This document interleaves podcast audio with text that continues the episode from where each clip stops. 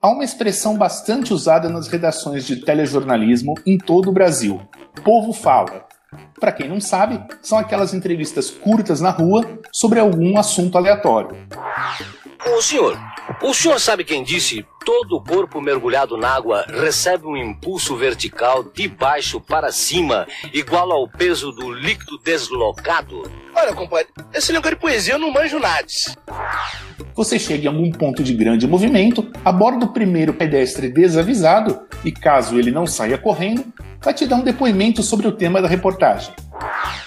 O senhor sabia que nós temos três aparelhos? Ou seja, o aparelho digestivo, o respiratório e o circulatório. Qual destes aparelhos o senhor mais usa? É o aparelho sanitário.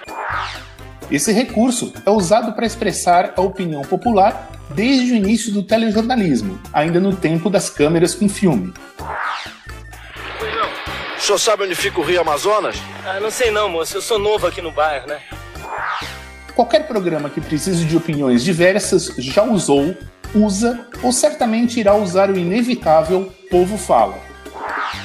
O senhor sabe em quantas partes se divide o corpo humano? Em três partes: O senhor sabe quais são? homem, mulher e criança. Um programa, no entanto, fez um caminho diferente na TV brasileira. O Povo Fala era a sua espinha dorsal. Sem isso, ele simplesmente não existiria. Hoje, você vai conhecer os bastidores deste programa, um dos formatos mais criativos e enlouquecedores já feitos para a TV aberta, que deixou saudade em muita gente. Eu sou Arthur Ankerprone, radialista e publicitário, e o Sinal Sujo está só começando.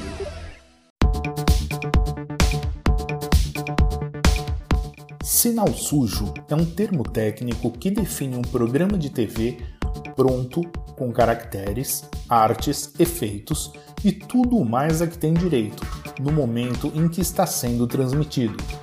E agora, Sinal Sujo é o podcast que fala sobre os bastidores da produção, operação de TV e jornalismo. Está no ar o Sinal Sujo. Oferecimento Magazine Aftertime, a sua loja de cultura pop na internet. Agora também com tudo para sua casa, informática e muito mais.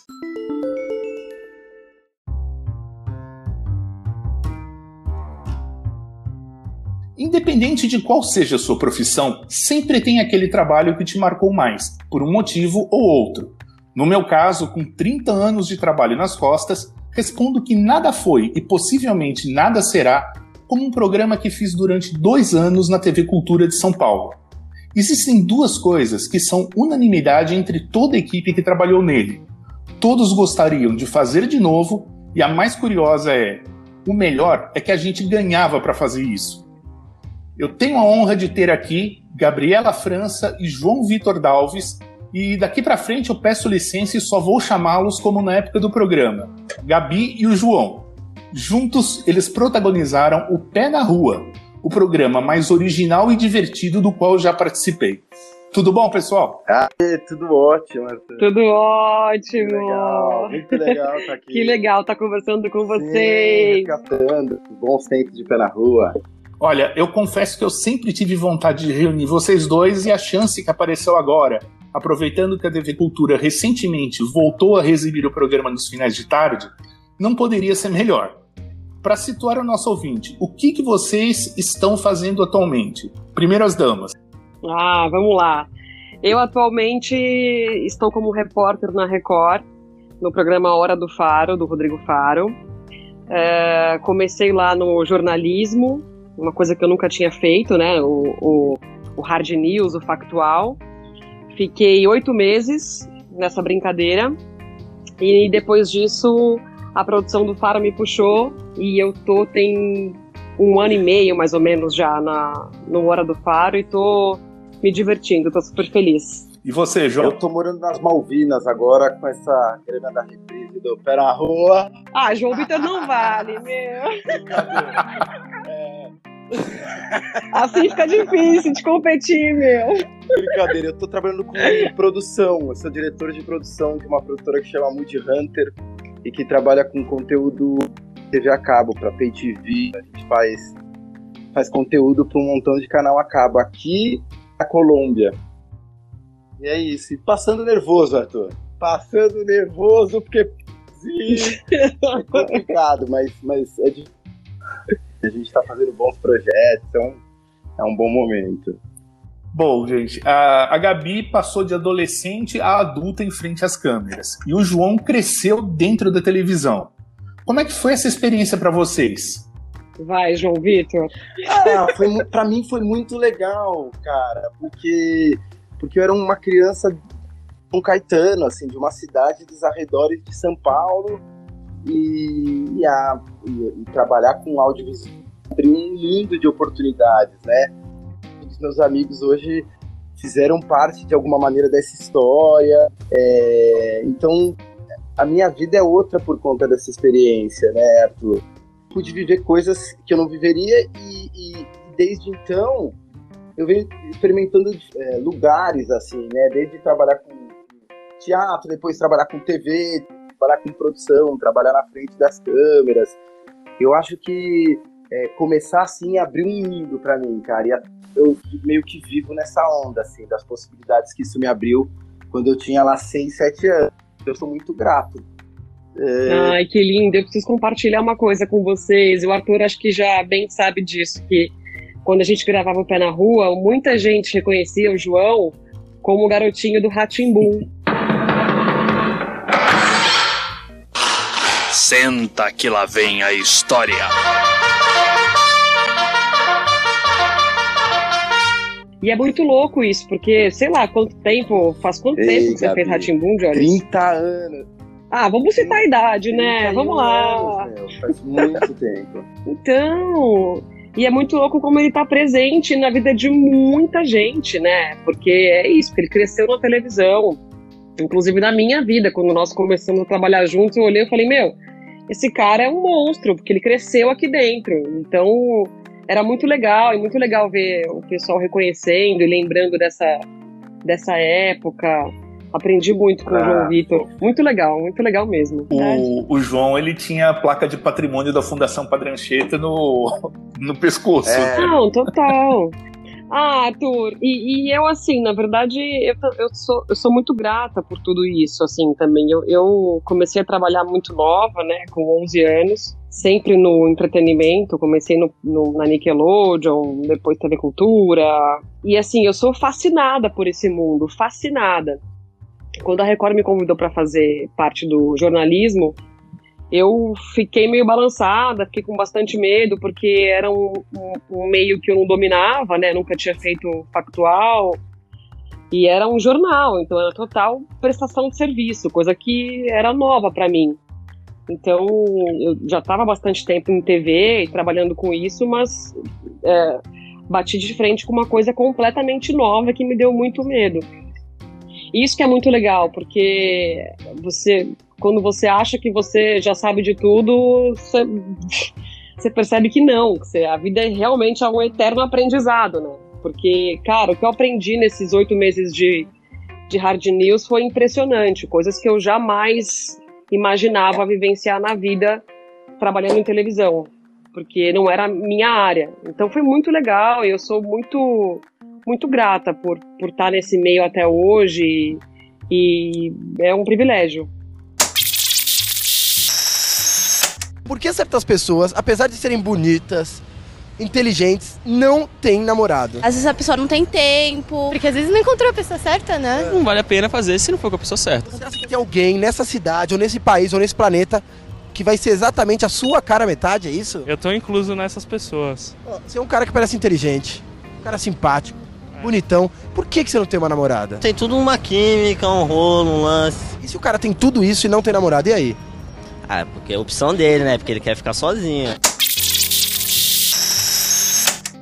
Eu digo que só deu certo, cara, porque a gente era muito parceiro um do outro, é assim. Eu lembro de da gente dividir não só questões do trabalho, mas da vida, sabe? É verdade. A gente virou uma amizade fora daquilo ali. Então é todo mundo até hoje fala, poxa, que sintonia legal que vocês tinham, tal porque não era uma questão que a gente não se encontrava ali e falava só sobre trabalho, batia o texto e bora pra rua. A gente dividia questões da vida. É verdade. É, nós somos amigos mesmo. É então, cara, isso transbordava, né? Por isso que todo mundo fala, ah, caramba, vocês um, quando um olhava, o outro é. sacava o que o outro queria dizer, né? Sim. Ah, Foi uma- fofo. Não, eu juro, assim, porque foi, era muito, era muito parceria mesmo. É verdade. E por isso que deu certo. E por isso que até hoje as pessoas falam sobre, sentem saudade, enfim. Ai, gente, tô emotiva, tô com saudade, quero voltar a gravar. Ó, se vocês resolverem voltar a gravar, eu topo voltar a editar de boa. Ai, vamos! Vocês sabem que eu tava. Hoje eu vi um pedacinho de um. do pé- eu acho que a gente teve uma sorte de fazer, pelo menos pra mim, assim. Ter a sensação que o pé na rua, ele foi. O, o ano novo, por exemplo, é um puta pé na rua legal. É um dos últimos e ele é mó legal. Que ele. Parece que a gente conseguiu. Ah, chegar num lugar muito legal, assim. E falando com, com os talentos do canal e. Puta, eu acho que é um programa tão simbólico, assim. Parece que a gente fechou bem, sabia? Fiquei pensando nisso hoje. Ai. É, ser É, uma foi, parte, foi aquele né? programa que foi Agora- feito, feito em casa, né? Foi feito, era o, o programa. A gente precisa usar ele agora para falar de, do novo normal, falar de Covid. Tem que falar, ó, dá pra você fazer dentro da Exatamente. empresa. Você chama os talentos, entrevista ele, que a gente fez isso. Não pegou nem Eng, nem, nem gastou gasolina da Eng. Vocês já imaginaram como seria fazer o pé na rua agora? Não, seria impossível. Ah, gente. Cara, impossível. Não, eu acho que não ia lá- dar. Não, ia dar pra fazer umas lives. Talvez a gente conseguisse achar solução nisso. E talvez esses, esses grupos que as pessoas fazem de tipo 75 pessoas na live, Vai abrindo, né? aí poderia funcionar. Queria- é. Será que é possível ser feliz sem namorado, Mari? É possível. Eu acho que não, né? Sempre vai faltar alguma coisa. Dá pra aproveitar bastante, viu? Quem namora sabe que é muito bom, mas também dá muito trabalho. Tem os amigos, tem as companhias, sai, se diverte. Ai, esquece. Você poderá curtir, só ir na balada que você não fica sozinho. Solteiro sim, sozinha não. Para quem caiu de paraquedas aqui e não conheceu o Pé na Rua, explica pro, pro público qual era a ideia do programa. Eu acho que a ideia do programa não foi o que ele virou. Eu acho que a ideia do programa, ele começou como uma agenda do. Ele, tinha, ele teve nomes que eu não ousaria falar na face da Terra. De projetos, Nossa. assim. Mas ele. Não falaria mesmo. Mas ele teve nomes que levavam para isso, para a questão da agenda, do, do calendário, da coisa de, de ser uma agenda para molecada poder acessar e, e ter acesso a livro. Eu acho muito louco, porque era uma sacada da pessoa que idealizou isso, lá no comecinho foi a Ana Terra, que foi a primeira diretora, e ela percebeu essa essa, essa oportunidade mesmo de dizer pra molecada o que fazer, assim, o que falar, o que falar, o que acessar de livros, de música, de teatro e tal. E mas o programa ao, ao longo do tempo, a questão de ser uma simples agenda não funcionava e no começo ele era mega curto. E aí a gente começou e eu acho que nisso a gente tem mérito. Eu e a Gabi, à parte, a gente tem esse mérito, porque eu acho que começou, a sua agenda não funcionava e a gente começou a ir pra rua com temas. E aí a gente começou a fazer render isso. A gente ia pra rua e fazia. E, e a diretora, ela é muito firme, assim, ela é uma pessoa que eu lembro até hoje, porque. Porque ela tem, às vezes, eu de verdade tô trabalhando assim, eu cito a Ana Terra, Gabi, porque eu lembro dela de conselho, juro. e eu falo, eu, eu Sim, sinto sim. Um, um senhor agora, porque eu falando isso, né? E ela era uma pessoa mais velha e tal. E eu falando isso pra, moleque, pra galera que trabalha com a gente e tal. E eu cito ela às vezes, mas ela era muito dura. Então, a gente tinha uma preocupação muito grande de ir pra rua e fazer render. Isso, isso tomava tempo, exigia trabalho exigia também uma estratégia de conseguir encontrar um discurso. E isso desde o começo, em associação com excelentes é, editores, excelentes diretores de, de externa, é, que eram quase como o que as pessoas hoje chamam de, de produtor de produtor de histórias, né?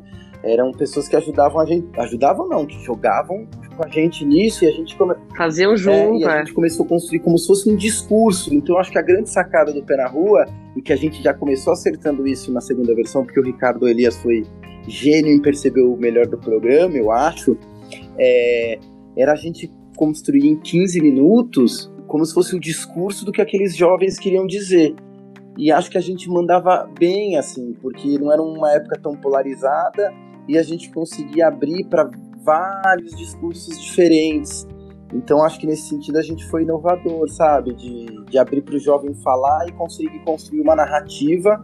E isso era o conjunto de da gente é, na rua perguntando, com bons produtores de externa de, de, de, histórias que também meio que pensavam nesses roteiros. As reuniões de pauta a gente pensava junto nos temas. E também com os editores, Arthur. E como você bem sabe, é, tinha um trabalho de pegar aquele monte de material que a Gabi mandava, porque eu fazia pouco material. Mentira. Eu ah, mandava coisa tá. pra caralho. Unir aquilo tudo e conseguir costurar.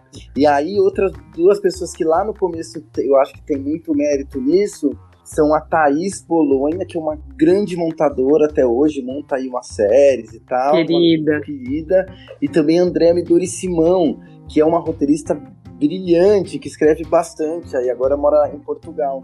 E acho que esse conjunto, é, e com Ana Terra que fazia a gente trabalhar duro, é, é, eu acho que esse conjunto, e claro, com apoio de verdade, assim, não é, não é lobby não, com apoio do Elinho Dubstein, que sempre acreditou nessa história lá desde o começo, quando não tinha nem formato, ele achava que ia dar certo porque ele confiava na Ana e no que ela estava se propondo a fazer. E claro, todo mundo que saiu lá no começo, Claudinha, André Queiroz, e depois aquela super produção que a gente. Uh, que a gente conheceu, né, Arthur? Foi aquela segunda fase com o olhar do Ricardo que era brilhante, com você e a Cris editando e. Com a Mari Guarnieri. Exatamente o Enéas num surto psicótico que, que fazia aqueles. Tô brincando. E o Enéas escrevendo, a Mari produzindo lindamente. Era muito legal fazer. Os estagiários iam. Ai, que legal é. você. Mas então, resumindo, continua, porque não foi o objetivo, né? Mas resumindo, o programa conseguia construir uma narrativa de uma galera de uma certa idade, assim, de 15 a 20, que já é difícil hoje, na época também era é como se fosse um, um grande mosaico de histórias. Então eu acho que esse é o grande mérito. É, sei lá, acho que é isso. Total. Não foi muito aberto. Não, eu achei que você foi é, genial na sua resposta, porque você citou uma galera que é importante a gente falar mesmo, porque eu acho que o Pé na Rua só fez esse sucesso todo e é tão querido, né, por quem fez e por quem assistiu, pela galera que estava pelo, pelo conjunto da obra mesmo. A gente fazia em muitas pessoas e eu acho que até hoje foi o, o trabalho que as pessoas, que a equipe estava mais unida, sabe? Estava mais empenhada em fazer acontecer. Todo mundo gostava muito de, de, fazer aquilo ali, então todo mundo realmente se jogava nas reuniões de pauta. E, e eu acho que ele só, ele só é, é ficou tão bacana por conta disso tudo mesmo, Jones, da, da, da Ana Terra, que era super rígida e fazia a gente querer entregar um material legal, então a gente se esforçava muito para poder fazer render tudo aquilo, é, do empenho de todo mundo numa ideia, na, numa, sabe, eu acho que é, é realmente um, é um conjunto. E o Pé na Rua, eu acho que ele, ele a, a essência dele era dar voz à, à molecadinha. E eu acho que isso, inclusive, faz falta hoje em dia, porque eu não vejo mais nenhum programa que dá voz aos jovens, sabe? Uhum. E de pensamentos diferentes, assim. Eu assisto hoje, assistindo a reprise, eu vejo, cara, era muito legal, porque quando, enquanto um fala A, o outro fala Z e tá tudo certo. E é isso, e na, e na, na amarração do programa fazia muito sentido, ligando com os filmes, com as dicas. Então acho que a essência era essa, era dar voz à molecada. E por isso que foi tão bacana e fez tanto sucesso. E as pessoas queriam falar com a gente, lembra, sim, João? Sim. Às vezes era muito difícil de conseguir, porque a gente tinha que fazer 50 entrevistas no dia, tinha mais gente para falar. É verdade. Eu lembro até mas, hoje o número. Mas... Gente numa Eng fazia 12. Cara... 12, conseguia fazer 12 e render bem. Mas com a equipe, Arthur, com a Eng já querendo. Nossa, os caras já botando o nosso nome na boca do sapo. Porque tem isso também. Quando você propõe qualquer coisa diferente, a galera tava acostumada com o formato. Era tipo. Era ter bola fazer o pé na rua. Era, era Cara, não. Olha, eu preciso contar uma coisa pra vocês. Eu preciso contar uma coisa pra vocês. Esses dias reprisou uma... um tema que que o João citou, inclusive, o Enéas 15 vezes, porque era tão absurdo que era a expressão. Era lavar a égua. E a gente, assim, o, o, o, tema já é muito louco, né? Ah, o que pra você significa lavar a lavar a égua? Beleza. A gente sabe que é uma, tem uma questão cultural aí, tá? Mas aqui em São Paulo a gente, muita gente não sabe, né? Não conhece a expressão. Aí, de repente, eu tô assistindo o programa, o, o Pé na Rua, tá legal, umas respostas absurdas, mas geniais ao mesmo tempo. E a gente tinha aquela questão do vamos para a pergunta final, sei lá, para fazer um desfecho legal para o programa. Cara, de repente, eu acho que entra o Ivo, eu acho que era o Ivo, Ivo Madruga, de égua, cara. Foi. No meio da Paulista, vestido de égua. Foi. E a gente com o balde do lado do Ivo, pedindo pra galera lavar a égua. Ai, que delícia. Que delícia. Eu assisti isso hoje. É, assim, atualmente assistindo isso, eu falo, cara, a gente era muito feliz, muito maluco, muito e muito feliz Era ao muito. mesmo tempo. Ai, Porque a gente era pago pra fazer Cara. isso, cara. As pessoas esfregando o Ivo Madruga de égua na Paulista. Era muito legal, muito legal. Ai. E outra coisa que é muito legal é ver a minha irmã, que era bem pequenininha naquela época, que eu falava que ela assistia até, né, um ou outro episódio, gostava, mas assim, não dava muita moral. Hoje em dia, com a reprise, ela assiste e fala, cara, que legal que era o que vocês faziam.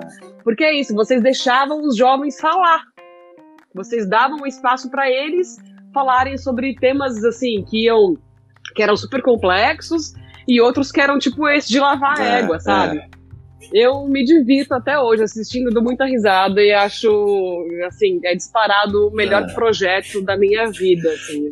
Fui muito Do, feliz. do desafio de fazer cinco pautas por semana também, né? Tem uma hora que qualquer coisa tá Cara! valendo. Boa ideia, boa ideia. não é? Nossa!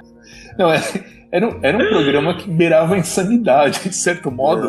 Mas o mais legal é que tinha Opa! esse. Por incrível que pareça, mesmo numa de lavar a égua, tinha uma profundidade no que era abordado, né? Isso é um, é um negócio que você não vê por aí. Sim, a gente conseguia linkar um, um assunto, um tema que não fazia o menor sentido. na- E assim, era o mais engraçado que a gente levava uns tapas na cara, às vezes, gravando, porque a gente pegava o tema e achava muito absurdo, pegava a pauta e falava, meu, o que que estavam pensando na hora de aprovar essa pauta que não É faz o menor sentido? Ia pra rua e pegava umas respostas geniais da É verdade, galera. Eu olhava e eu ouvia a resposta e me sentia uma imbecil. Falava, gente, como eu não pensei nisso antes? Então, assim, beirava a É. insanidade, mas a gente tirava respostas geniais É, eu da lembro galera. de uma menina, cara, esse. Eu me lembro até hoje de uma menina que falou que a gente estava fazendo uma, uma pauta sobre amizade, assim. Ela falou, amigo, amigo é meus dentes. Falou assim mesmo. E ela tava meio revoltada com a amizade. E pra gente foi pra mim, eu lembro que foi muito foda. E teve um outro que é. Mano, esse, Gabi, esse foi muito. Foi muito. hum, gente, esse agora parando pra pensar com vocês. É, esse foi muito místico, porque a gente foi fazer uma entrevista que era assim: o que fazer quando. Juro, eu não sei se já sabiam. O que fazer quando você perdeu o emprego. Aí a gente foi pra. Juro por Deus. Aí a gente foi pro, pra rua, começamos a entrevistar as pessoas. Aí uma hora eu parei, e eu era incisivo pra entrevistar as pessoas. Eu colei num cara e ele, não, não.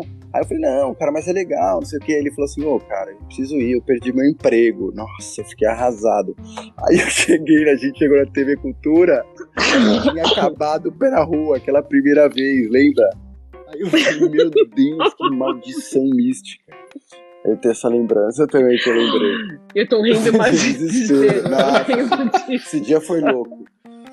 Tinha essa coisa meio, meio mística, não mística, mas tinha uma coisa de te fazer pensar, sabe? Que eu acho que era interessante. Nossa, totalmente, É. totalmente. E vou te falar, a gente respondeu tudo isso e não respondeu o que o Arthur queria, que era o que, que é o pé na rua. Ah, não, acho que é, acho que é um entender, discurso, né, acho que é um discurso jovem, assim, é um, é um discurso de várias vozes jovens. Era uma agenda cultural, como você falou, e ele, a, a princípio, né, o projeto era uma agendinha cultural, que virou depois, não deixou de ser uma agenda cultural, porque a gente cos- costurava os discursos com dicas com, com filmes, Sim. né? Que remetiam ao assunto, e também com as dicas de livros, e dicas também de filmes, e enfim, peças. Então ele virou, ele, ele continuou, seguiu sendo uma agenda cultural, mas uma, uma- um, um projeto de dicas culturais, mas com com essa voz que é super importante dar para essa galera, né? Que não tem muito espaço. Se você assistir hoje, pegar, dar uma zapiada hoje pelos canais, você não encontra, eu acho, nenhum projeto assim que dê voz a, aos jovens, adolescentes, que era o que o Pé na Rua Certo, fazia. É verdade. E é E eu descobri do Pé na Rua porque a Mari tinha me falado, gente, mas aí começou a pipocar meu Instagram, uma galera jovem, né? Eu falei, "Gente, será que eu tô tão bem assim na foto do Instagram? Mas aí eu descobri que.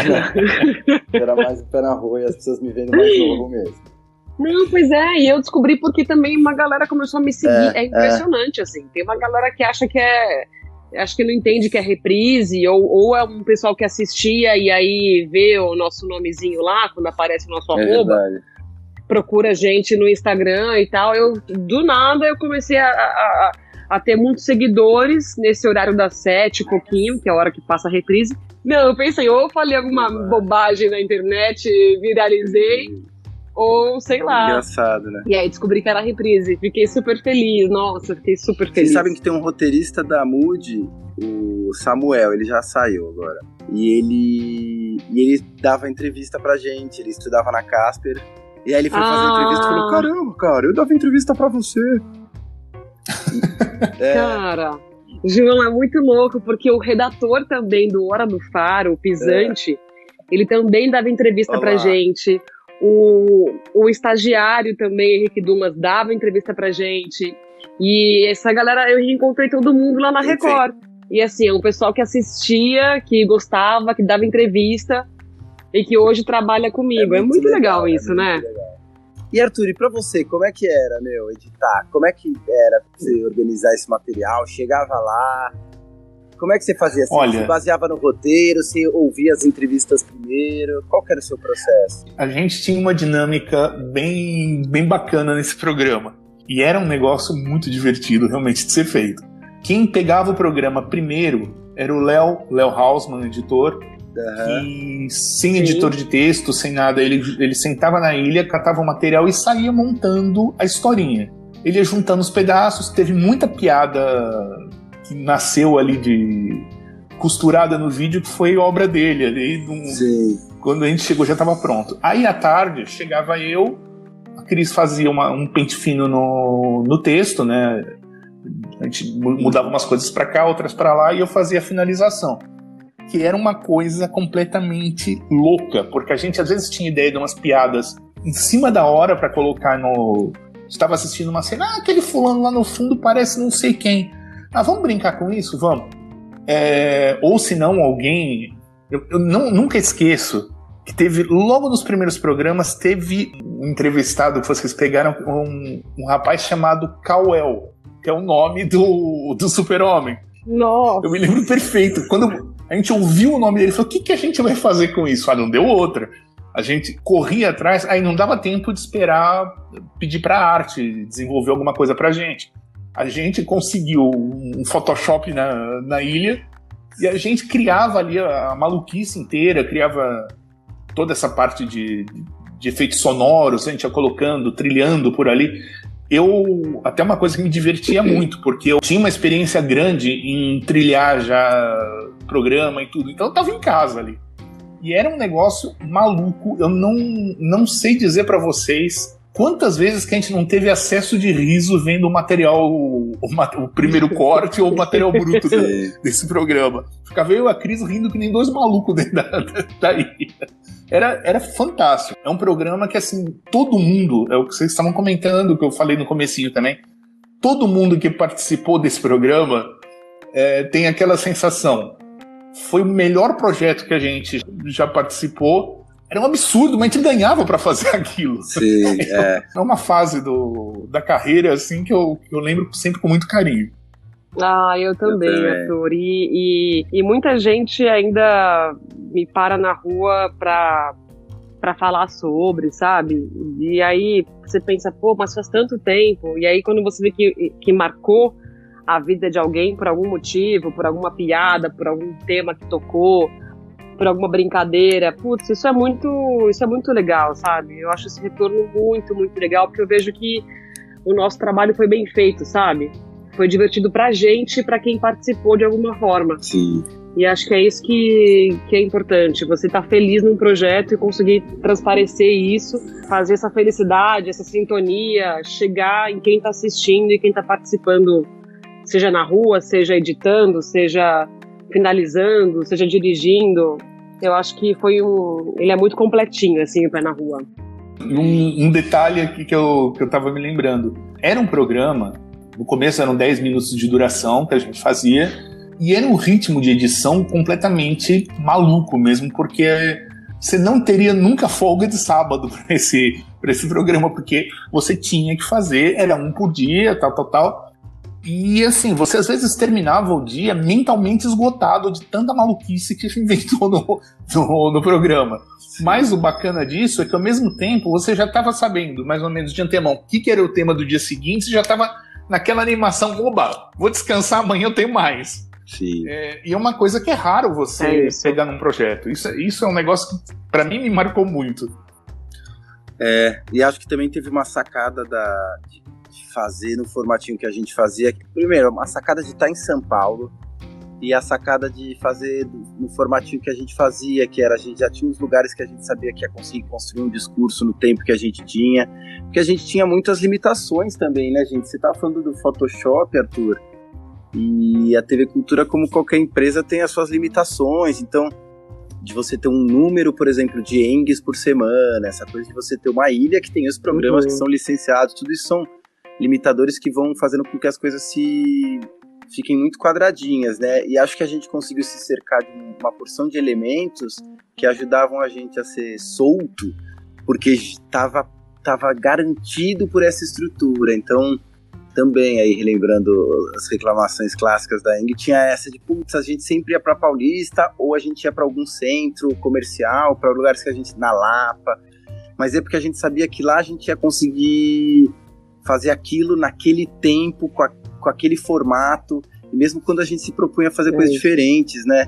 Ia fazer o lançamento do Batman lá, lembra, gente? A gente já vai chegar lá. Calma Nossa, aí que a gente já vai chegar nesse. Ah, meu Deus. não, e assim, Jones, é, você lembra, é, você falar isso é muito, é, pensando agora, é realmente muito louco, porque eu acho que muita gente não sabe disso, assim, a gente saía para gravar às vezes as, só as cabeças e gravava cabeça de tipo cinco, seis programas, lembro. lembra? Num Nossa, dia só. Lembro. Era muito louco, assim, o ritmo, mas justamente por conta disso, porque a gente tinha um, um, um limite de, de eng por semana, de, é, então era, pô, um dia, cinco, cinco cabeças, cinco programas, assim, cada programa tinha quatro, cinco Sim. cabeças, às vezes, seis ou até mais, sei lá. No outro dia, o povo fala para cinco programas também. E para cada programa a gente tentava pegar o quê? Umas 12 pessoas. Então, assim, era bem. Era um ritmo Sim. realmente alucinante. É, a nossa é, base era é. muito boa. Diga aí a sua mania, qual é? A mania que eu tenho é meio tensa, cara. É de ficar falando sozinho e rói unha daqui, rói unha de lá. Mexer no cabelo. Como que é? Mostra aí. Ah, toda hora ficar assim, arrumando o cabelo. É uma mania que eu tenho. Paro sempre o micro-ondas quando faltam 15 segundos. E se falta mais, eu ligo de novo e espero dar 15 segundos. Independente se estiver quente ou frio. Minha mania é de ficar batendo a perna. Uma mania super esquisita, mas é isso aí. Fora o lado divertido da história, teve algum tema que foi mais desafiador, mais incômodo para vocês? Olha, tem um clássico.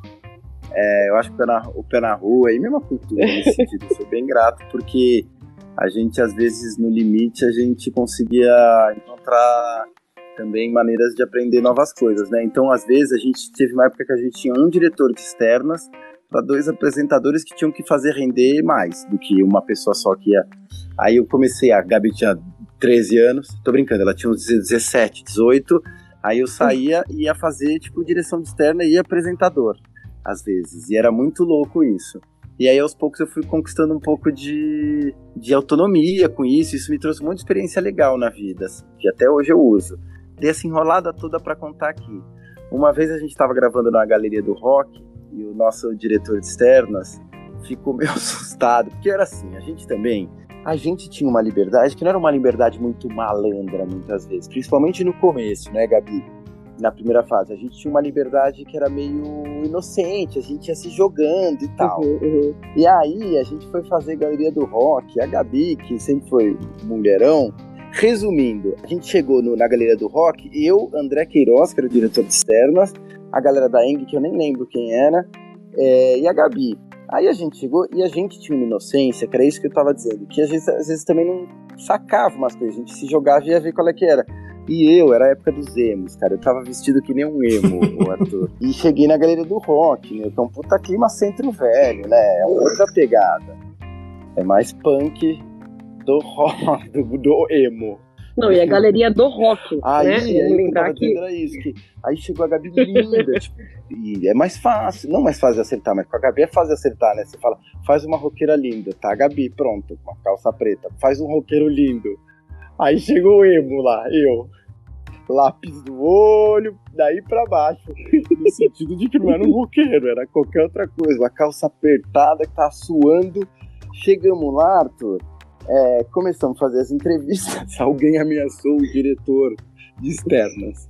Ameaçou o cara, o cara ficou apavorado, que é o meu amigo até hoje, André Queiroz, o padrinho de casamento dele. Ameaçou o cara de.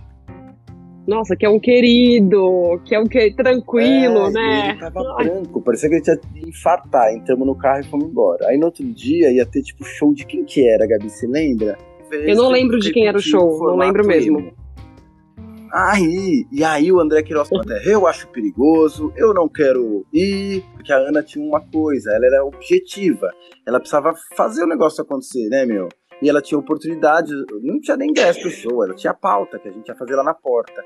Aí ela falou, bom, você não pode ir? Não posso. Ela falou, tudo bem, tranquilo, faz o seguinte, gente, vão vocês, Joãozinho, não sei o quê. Aí eu falei, nossa, Ana, não sei o quê, aí o André também falou: olha, eu acho perigoso, não sei o que. Ana falou: não, se a questão for perigo, é, vamos chamar dois seguranças. Chamaram dois seguranças da TV. Foi eu, chegamos eu, Gabi, a Eng e o segurança. E eu, meu, bonecão Gente também, né? Aí chegamos lá, começamos a gravar. E já começou a galera meio mexer e tal. E a gente tentando. Aí uma hora, Arthur, eu fui querer resolver no sentido de falar um pouco mais, gente, querer ser bravo assim, né? Arthur do céu, foi uma chuva de lata. Meu, as pessoas queriam matar a gente, a, gente. Gravou tudo atrás de uma. Nossa, foi desesperador, gente. Foi desesperador. Lógico. Não, e, e, e assim. e os seguranças, assim, foram os primeiros a correr daquilo É. porque era muita gente. chegar, é, Nossa, foi desesperador. Mexeu muito com o psicológico, foi impressionante. É, é. Se você olhasse bem lá no fundo, tinha o estádio do Mumbi e passava duas pessoas. Era Nossa. essa a nossa referência do cenário. E teve uma vez também, que por falar figurino, teve uma vez também. Nossa, foi super difícil. Também. Aí, Arthur, é, da gente de estátua, que, que a gente foi de estátua e esquecemos de vestir. Era, uma, era tudo pintado de prateado para falar das esculturas da cidade, né, Arthur? Era nesse começo que era mais voltado pra Nossa, agenda. estátua viva. E aí, a Sim. gente, é, eu não sei porquê, eu fui sem nada por baixo. Era uma roupa prateada, assim, tipo uma bata. Fui com uma bata prateada, pintaram a gente tudo de prateado e fomos no carro da cultura. Cara, chegou lá, minha bata tava acabando, arrastou num fuzileiro na frente do Parque do Trianon. Eu fui atacado por um grupo de formigas, tive que ir sem bata, de cueca e prateado embora no banco da frente da, da bonança da, da TV. Não, imagina, só a cara prateada, a cara e os braços e o resto do corpo não. Bom, a gente aprendeu, a gente Tava aprendeu uma lição nessa, né? Quando for gravar de bata, tenha alguma roupa por baixo. Ai, Cuidado com as formigas. Por cada coisa, meu Deus do céu. Não, eu não sei porque ele não foi. Eu não, eu não entendi nada, Ai, João. Eu lembro disso, Deus, você sem nada. Eu falei, gente, hoje ele tava. Nossa, Lindo. Deus do céu.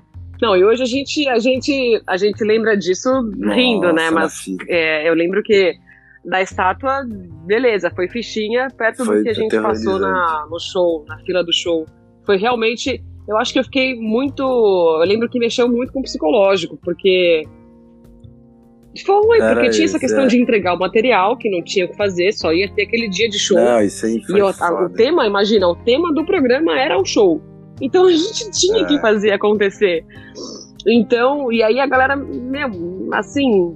Não, Ah, foi um esculacho atrás do outro, e era garrafa voando, latinha. Eu acho que. Eu acho, João, que o Maurício tava com a gente. Lembra do Mal Mal? Era o produtor de base.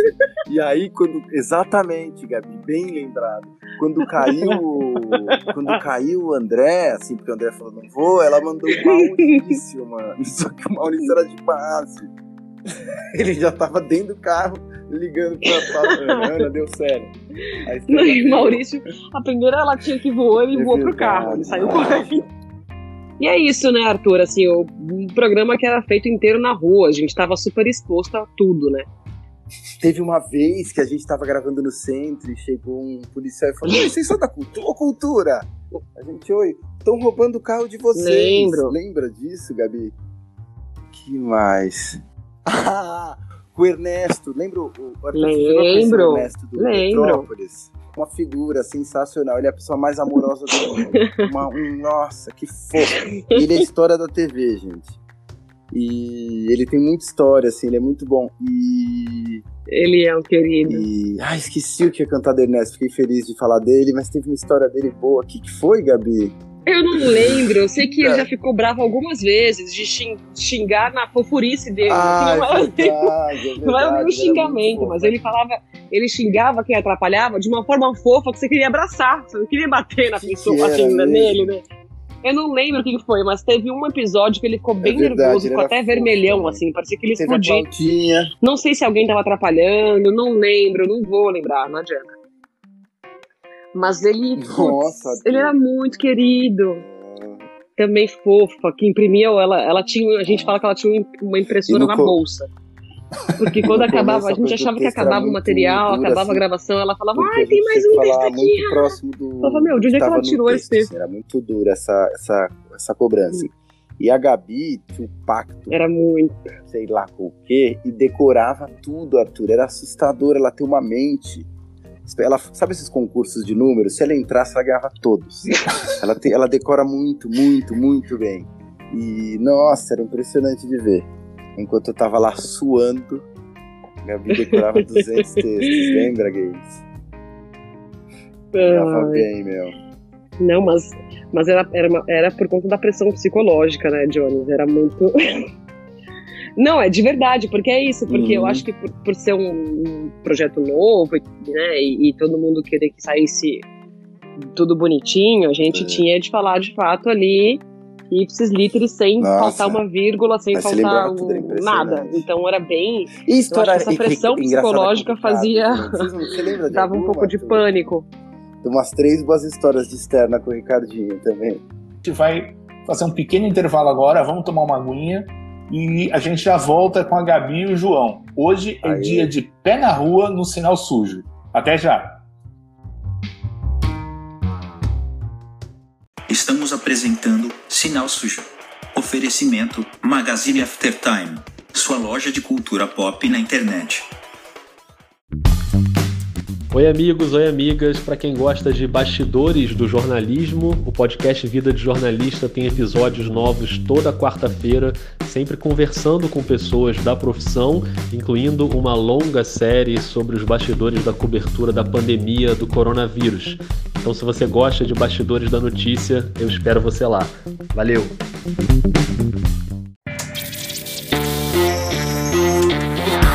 A casa mais vigiada do país. Doze participantes. E um assassino em série. O programa mais intrigante da TV. O maior show do mundo. Um livro de A.R. Miranda. Já à venda em e-book exclusivo na Amazon Brasil. Acesse o maior show do mundo.wordpress.com. Fique de olho. Voltamos a apresentar Sinal Sujo. Oferecimento Magazine Aftertime, sua loja de cultura pop na internet.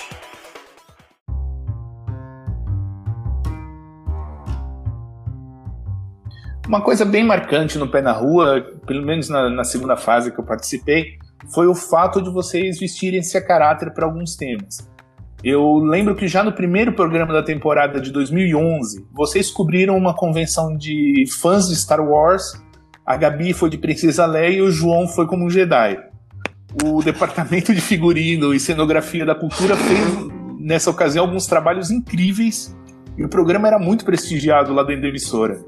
Eu, na memória, eu tenho o, o cemitério que foi construído para o programa da Zumbi Walk no meio do Jardim da Cultura e uma réplica da Tardes no episódio que a gente falou do Doctor Who, quando a série estava em exibição lá na, na TV. Vocês lembram de quantas vezes vocês fizeram essas caracterizações? Alguma delas marcou mais vocês? A gente, putz, eu lembro da a do cemitério foi muito legal, porque o que montaram ali no, na, na cultura foi absurdo. Foi absurdo, ficou muito real, ficou muito legal. E se não me engano, aquela ali foi a cabeça do, do programa, porque dali a gente partiu para Zumbi foi Walk. Isso mesmo. Foi, João? Foi isso. Pra aquela passeata dos zumbis e tal. Cara, é, é, aquilo ali foi criado só para fazer uma cabeça de abertura. Foi, era, foi muito legal. Foi muito. Um baita investimento, assim. E teve essa vez, teve a, a o lançamento do Batman. Eu me vesti de mulher gato e o João de Batman. É. Lembra, João? E eu tinha. Que você tinha de mudar eu a voz. Tinha, porque era meio Christian Bale, assim. E aí tinha. Isso, isso. E, e aí eu tinha, eu tinha que ir pro teatro depois saindo de lá, que eu fazia uma peça, e era gravação de sexta-feira.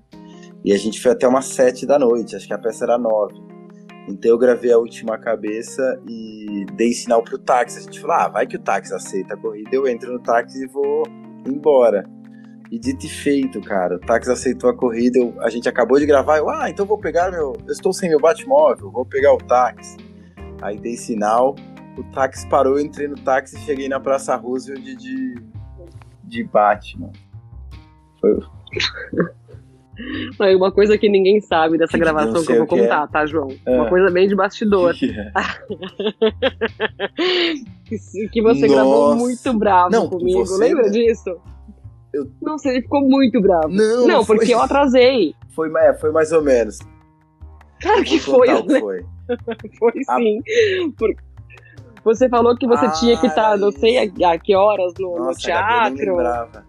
Que você não podia atrasar. eu lembro. Você ficou bravo comigo. E não foi porque eu cheguei atrasada na TV, porque a, a produção demorou. Porque, meu, essa, essa parte de é, de, de, caracterizar É. um personagem tal, demora muito, né? Tem maquiagem, tem figurino, tem não sei o que, aí muda isso, muda, muda aquilo. Eu me atrasei muito pra gravação. Eu não, porque me botaram uma bata de Batman. Eu lembro que a hora que eu entrei. a hora que. Eu não, porque Como me é botaram é? uma bata de Batman. Não! E o João já tava nervoso Isso, porque que a máscara que deram pra ele usar, ele não conseguia respirar com aquela rosto. merda daquela máscara. É, então ele já não tava respirando bem. Eu cheguei, eu fiquei horas na maquiagem. Então eu lembro de Nossa, entrar na van, podia, ele não né, olhava Gabi? na minha cara de ódio. Porque. Porque. Ah, é isso, né, Todo gente? A gente era dia. tipo irmão. Ia matar. Então eu lembro que ele ficou muito nervoso comigo, cara. Na gravação ele não me olhava, de ódio. Pra não ter nem Por que dar que ele tchau. pegou o táxi no final. Essa história linda que ele contou aí. Essa história linda, lúdica, de ah, fui embora de táxi de Batman. Tava Não puto. foi porque ele pensou na hora de ah, vai ficar um final legal, não. Puto e atrasado. O primeiro táxi Parecia que ele um viu chegando, ele falou: Meu, beijo, tchau, vou embora. E o mais legal é que isso foi usado na edição. Eu não sei se esse Foi, programa vai foi ser reprisado pela TV, final. mas no YouTube tá lá. Quem quiser ver, vai ver que essa cena, que eu não sabia dessa história é verídica, mas tá lá. Essa É coisa de, ah, eu pensei pra ficar o final legal, é tudo mentira. ela. Ele tava mega atrasado e bravo Parece que o comigo, Batmóvel o primeiro táxi que viu na frente. Mas que mais que Olha. teve, Jones, de Ah, de caracterização. Eu tô naquela ainda. caracterização? Não, de, de teve personagem. várias. É. Teve é, estátua que eu falei, anos 70, teve. Teve. Elvis e. E Verdade. James Joplin. Ai, gente, eu preciso É. contar uma coisa que até hoje eu sofro na Record, inclusive. Bullying dos meus colegas de trabalho, como diria Silvio Santos. Do dia que eu só eu. Essa era, Era o problema era é. esse, quando você ia sozinho de algum personagem X pra rua. Porque É. nós dois juntos ali, um dava um apoio pro outro, né? Tamo na merda, vamos junto. Agora sim, eu lembro que desse dia. Eu lembro até o tema, porque me, até hoje eles colocam lá pra, pra eu ficar bem feliz. Que é Você é ousado. Era esse o tema. que eu fui de Lady Gaga Verdade. pra Paulista. Eu lembro que você tá, não queria ir, Gabi. Eu lembro. É verdade. Me botaram uma peruca branca horrorosa. do- do- da- das pegadinhas. Uma. uma blusa azul que parecia o Sonic, que ela tinha umas, umas. Uma coisa horrorosa, enfim. E aí eu lembro de, enfim, a, a proposta era o João me achar, achar aquilo um absurdo, então eu já me tombava, ele mesmo me tombava no, na pauta. E eu lembro de ficar sozinha naquilo, morrendo de vergonha. Eu lembro de Você tomou um dançar na Eu lembro que eu Paulista. tava caindo. Esse dia. Não, esse, é, esse dia foi bem constrangedor. Mas. e a equipe inteira parceira rindo de você. É bem, foi bem. Foi bem cruel esse dia. Mas divertidíssimo também, né? Era muito divertido. Aqui so- fazer sozinho era, era bem complicado. Falando em fazer sozinho, eu me lembrei de, Não, uma, de uma ocasião que você foi fazer uma, uma série de programas em Caldas Novas e você foi quase atacada por uma arara, né? Eu lembro bem dessa cena. Mentira!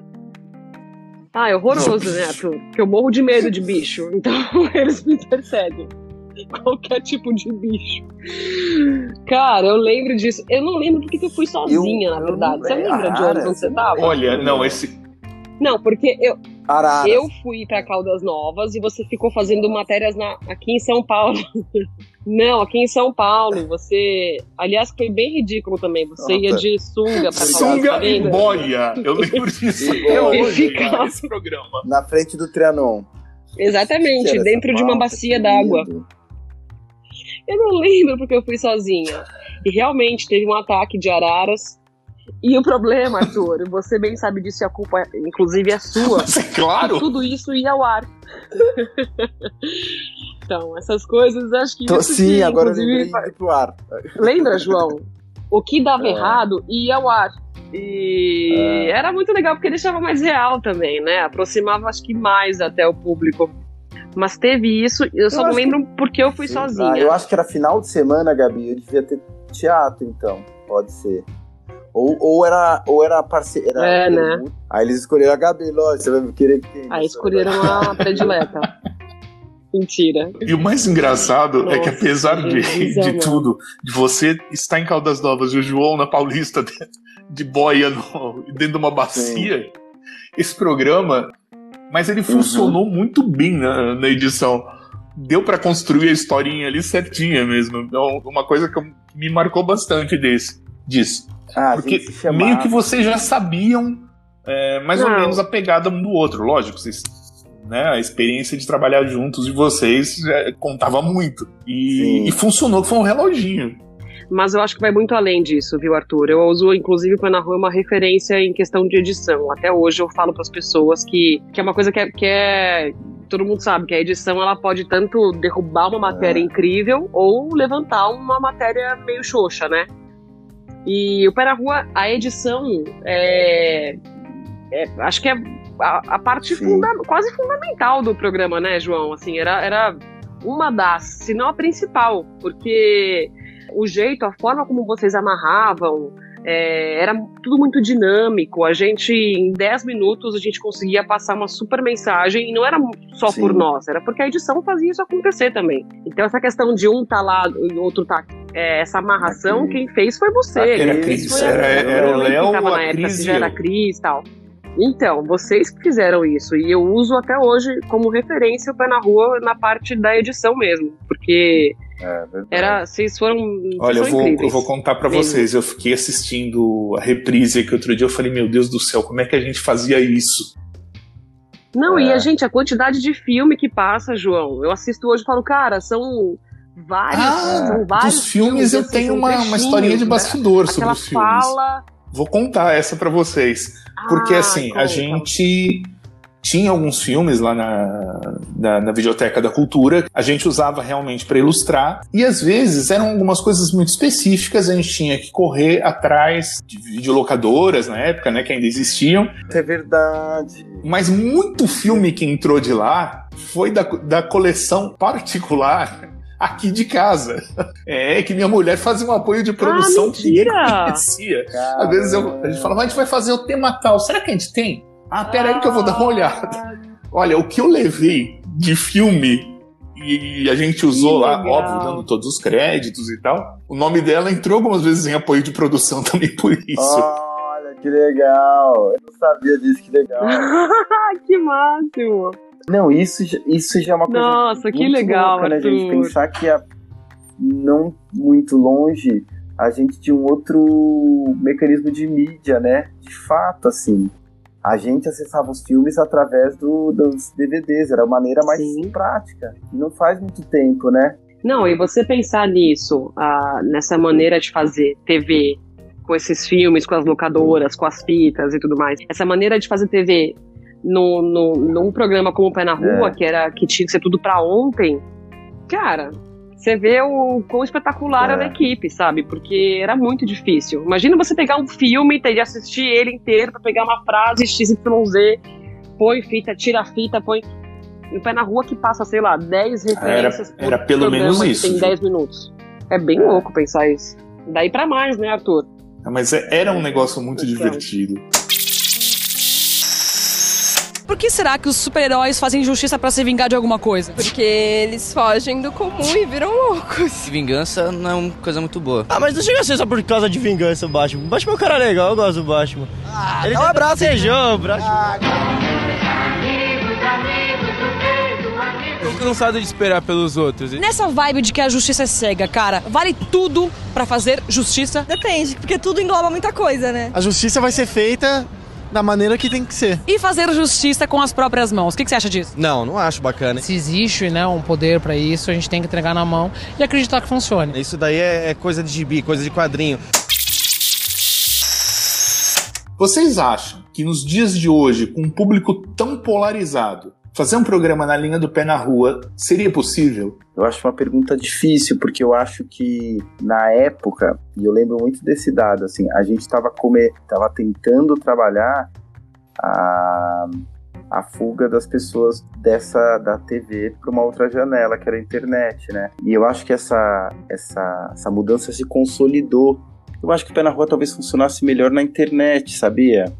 Porque talvez ele estivesse mais próximo do público dele. Eu acho que funcionaria porque foi o que a gente comentou lá no comecinho, que a, a essência do Pé na Rua é era, né, escutar, dar voz às pessoas, dar voz aos adolescentes, aos jovens. Então, acho que se ele voltasse hoje, nada mudaria. Eu acho que a gente seguiria dando voz às pessoas, às muitas ideias e muitas opiniões, sem, sem, enfim, jogar a nossa opinião, né, porque a gente está ali para escutar, para que a pessoa que, que estiver assistindo tire a opinião dela, daquilo ali que ela está ouvindo, entendeu? Ah, ah, entenda da forma como ela quiser, enfim. Funcionaria nesse sentido, a gente continuaria dando voz às pessoas, que eu acho que é uma coisa importante hoje, sem cair, sem pren- pender para um lado X ou Y, ou y, entendeu? Eu acho que é isso, é você escutar, fazer com que a pessoa que está em casa entenda da forma como ela quiser e tire a conclusão dela. E Acho que é isso. Uma coisa que sempre foi muito clara no pé na rua era o respeito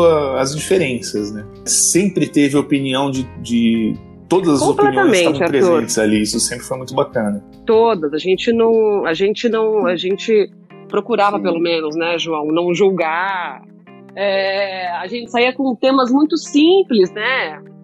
Ah, que não. Que às vezes eu, eu- quando eu lia a pauta, eu dizia, gente, mas é um tema tão superficial, porque a gente vai tirar respostas incríveis das pessoas e saíam respostas incríveis.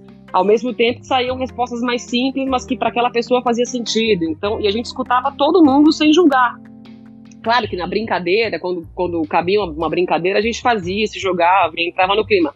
Mas quando o assunto era mais sério, a gente super escutava e, e realmente dava voz, sabe? O microfone é teu, era tipo isso, fala que o microfone é teu. E eu acho que hoje seguiria pela mesma linha, entendeu? Fala que dá sua opinião, conta o seu jeito de pensar e tá tudo bem se você pensar diferente, tá tudo certo. E vocês acham que o, por esse, o pela mesma linha. escapar da, da polarização, gente, hoje? É uma pergunta, eu não sei. Eu acho que, É, que a gente não ia conseguir fugir, não, Jones, porque o país tá assim, né? Não adianta. A gente, a gente entrar num- numa. ia entrar no ar num momento muito complicado, em que realmente o país está completamente polarizado. Então, eu acho que seria muito difícil fugir.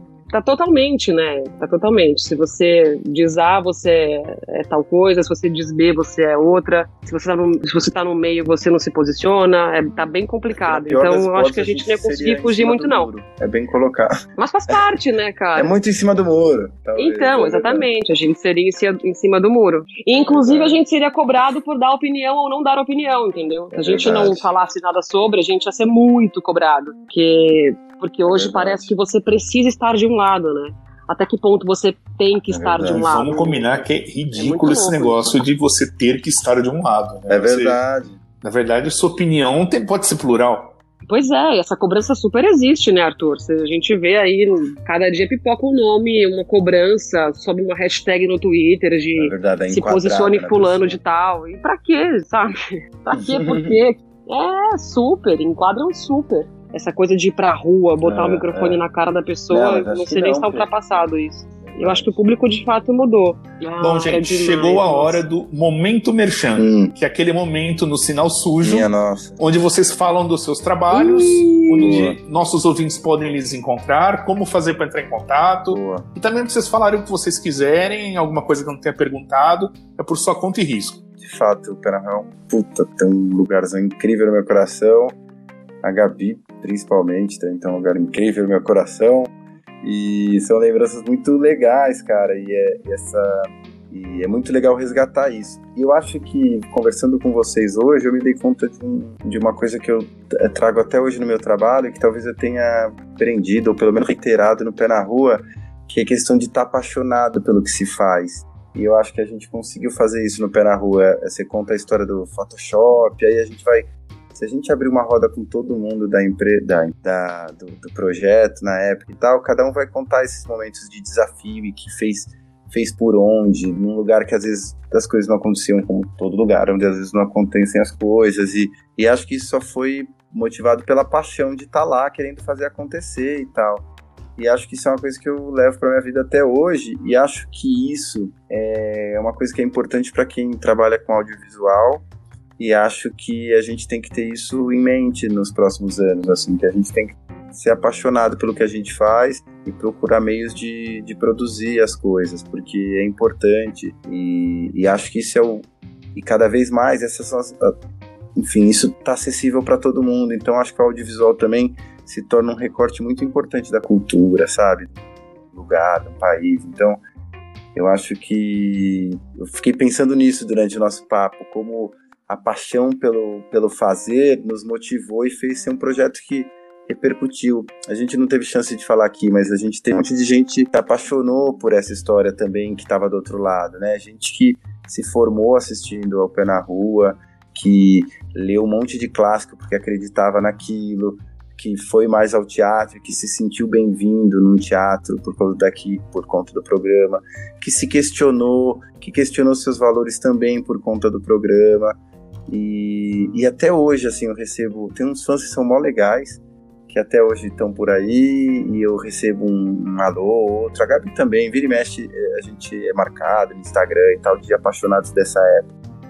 E acho que isso foi um- é uma inspiração para minha vida, assim, que agora conversando com vocês eu me dei conta que isso eu fui levando e que é o que me move até hoje, gente. Então é, é um privilégio mesmo ter vivido isso, ter, ter aprendido com vocês e, e poder ter um monte de história engraçada para contar também. É isso. Ai, que lindo te ouvir, porque eu me identifico muito com tudo isso que você falou. Eu também, eu carrego pé na rua no meu coração.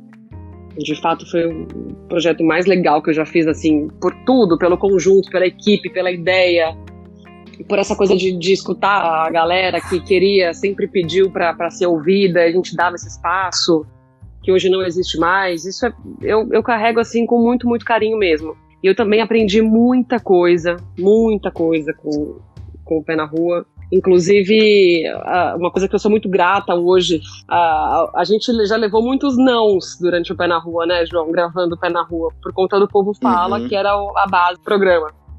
Nossa. E eu lembro que a gente sofria muito com isso porque a gente tinha que tinha uma demanda, né? A gente tinha de levar para TV não sei quantas entrevistas e a gente tinha pouco tempo para isso e muita gente não topava falar por conta da correria e tal. E eu lembro que isso a gente até falou sobre isso que o pé na rua destruiu a nossa vaidade, né? A vaidade que tinha foi embora.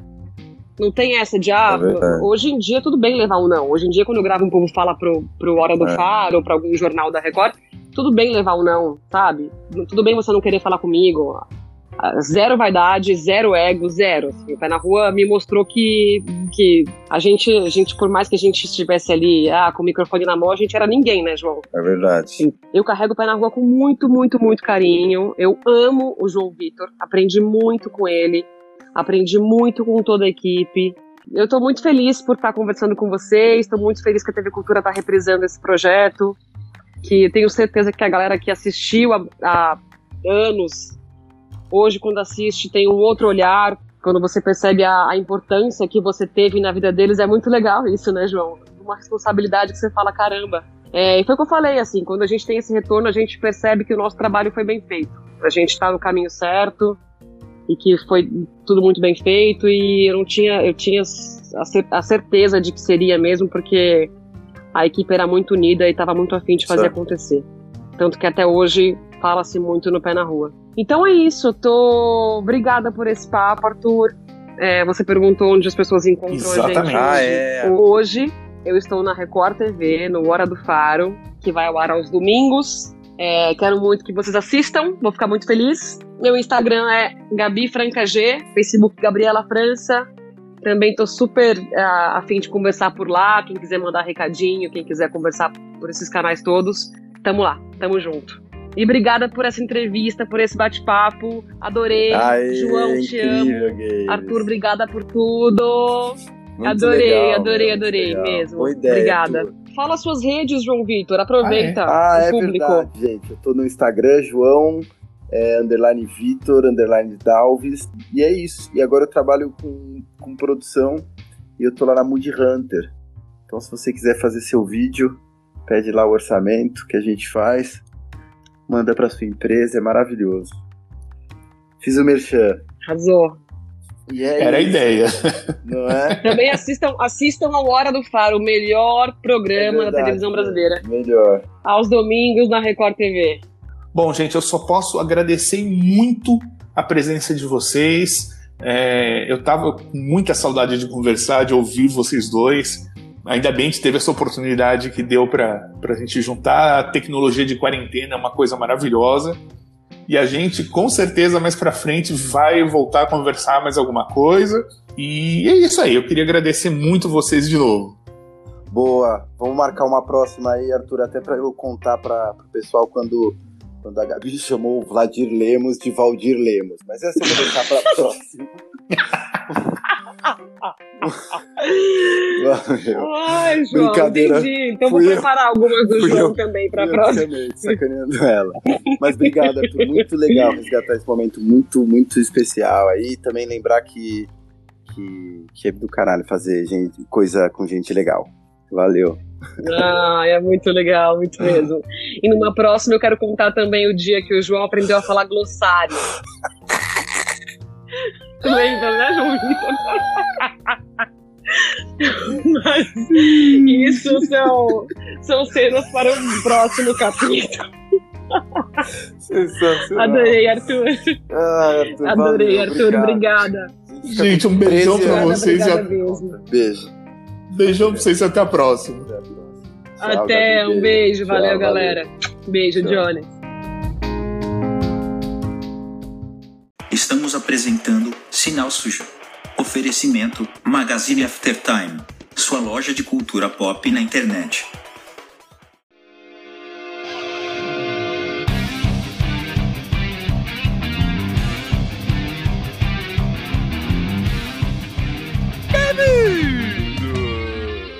Sou o Fencas e estou aqui para convidar você, você que é curioso e quer saber como as coisas funcionam, você que se encanta pelos mistérios da vida, do universo e tudo mais, você que ama aprender e conhecer mais um pouco sobre tudo, da história, a biologia, da física, a educação física. Ouça e se deslumbre com a ciência no SciCast Podcast, porque a ciência tem que ser divertida. Agora você pode apoiar o Sinal Sujo Podcast na plataforma de financiamento coletivo Apoia-se e nos ajudar a fazer um programa cada vez melhor. Não custa quase nada por mês e ainda tem recompensas. Para nos dar aquela forcinha é muito fácil. Acesse apoia.se barra Sinal Sujo Podcast. Muito obrigado!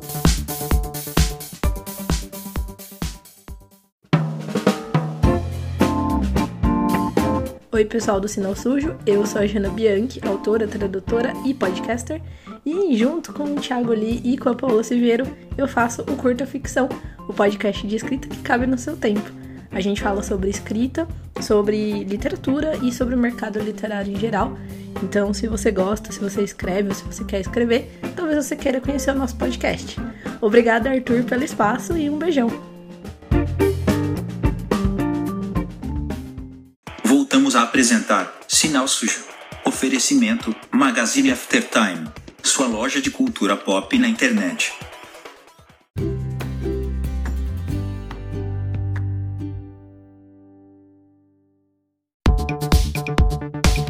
Ponto final em mais uma edição do Sinal Sujo Podcast. Hoje conversamos com a Gabriela França e o João Vitor Dalves, que apresentaram durante alguns anos o Pé na Rua, um dos programas mais inovadores e divertidos da TV aberta brasileira, que dava voz ao público jovem de um modo inédito que faz falta nos dias de hoje. Bom, vamos dar umas notinhas necessárias aqui. As frases usadas lá na introdução do programa Se Alguém Não Reconheceu foram pinçadas de um quadro do programa Os Trapalhões, em meados dos anos 1970, que está disponível no YouTube. Eu só não consegui verificar se esses trechos foram do programa na Rede Tupi ou já na Globo. Sobre os nossos entrevistados de hoje, se você quer falar com eles e não anotou os contatos durante a nossa conversa, fique tranquilo, pois esses contatos estarão na página do Sinal Sujo Podcast no nosso site. O endereço? Anota aí: arturtv.wordpress.com/podcast. Lá você vai encontrar todos os nossos episódios e mais informações sobre cada um deles. Lembrando que o Sinal Sujo Podcast está na maioria dos agregadores: Spotify, Castbox, TuneIn, Apple Podcasts e muitos, muitos outros. Se você está gostando do nosso programa ou quer fazer uma crítica, sugestão de pauta ou coisa parecida, deixe a sua mensagem na nossa página. Embaixo da lista dos episódios tem um formulário esperando você. Quer deixar uma mensagem de áudio? Fácil! Clique no título do episódio em questão, vai abrir a nossa página do Anchor e tem lá um botão para você clicar e falar o que quiser. Se quiser cantar, também pode, mas não deixe de dar sua opinião. E se identifique, por favor. Aí colocamos a sua voz no ar. Bom, para fechar, se você está gostando e quer dar uma força para melhorar a nossa produção, estamos com uma campanha baratinha, baratinha de financiamento coletivo, tanto no Apoia-se quanto no PicPay. Na página do podcast tem um link simpático para você conhecer e também as recompensas que estamos programando para os nossos apoiadores. Só relembrando, vá lá em arturtv.wordpress.com e confira. Lembrando sempre que Arthur TV é tudo junto e Arthur é com TH. Bom, é isso aí, minha gente. Vamos fechando a lojinha por hoje e já adianto que semana que vem teremos um programa sobre a importância do som e da música nas produções da televisão e do cinema. Não perca! Grande abraço à distância e até lá! Ah, não, não desliga ainda não! Esse episódio aqui ainda tem um extra bem divertido depois da vinheta. Fui!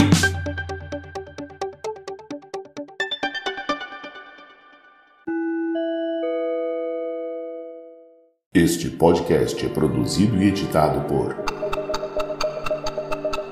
After Hour Multimídia. arturtv.wordpress.com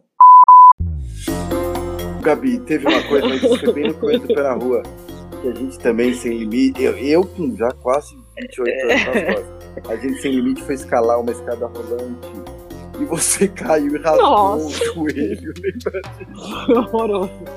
Não, mas o que mais me deu ódio nesse dia foi que a gente é com figurino da cultura, né?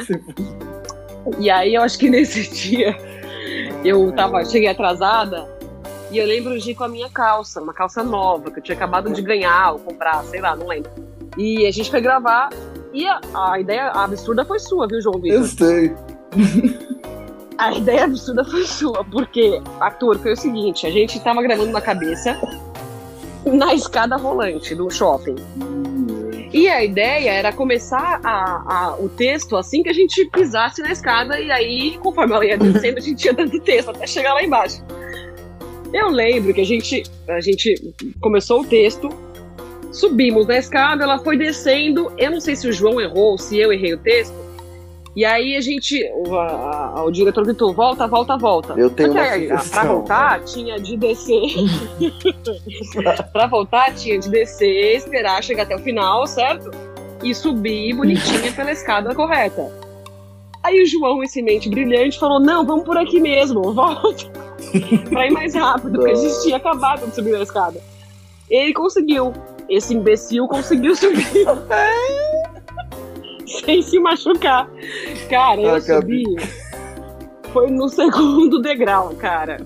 Rasgou meu joelho, rasgou minha calça. Eu fiquei mais brava pela calça que eu tinha acabado de comprar.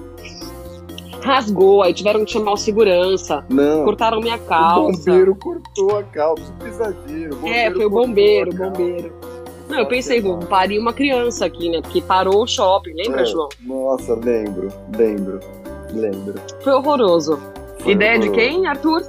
Ah, claro, João Vitor. Criativo. Claro. Criativo. João Vitor Dalves.